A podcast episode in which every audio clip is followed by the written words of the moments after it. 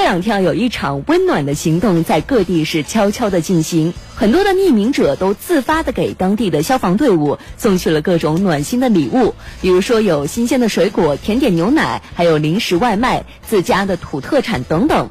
而在这样的一些暖心的礼物的背后，字里行间的留言更是让许多人泪目。我们一起去看看。近日，福建厦门消防支队福屿中队的岗亭门口收到了一份特别的礼物：两箱矿泉水和三箱牛奶。随着礼物一起留下的还有一张纸条，纸条上写着：“哥哥们，愿你们所有危险来临时都能躲过。我不希望你们满身荣誉，只愿你们平安归来。”眼泪的话就在眼眶里面打转了，就感觉，呃，我我这当兵六年来说的话，感觉所做的一切，不管是累了累了也好。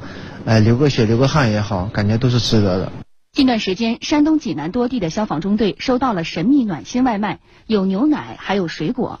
外卖单上的备注都附有送件人留下的感谢信。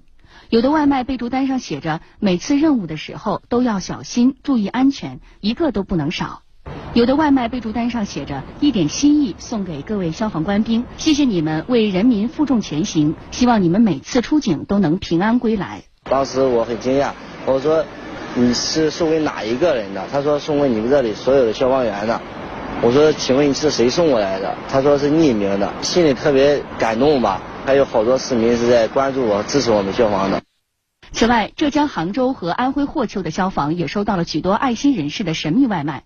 通过外卖订单上的电话，记者联系上了一位杭州的爱心人士。他说，当他看到那些木里森林火灾牺牲的英雄时，就很想为他们、为消防人员们做点事情。他只能通过这种方式来表达自己的一点心意。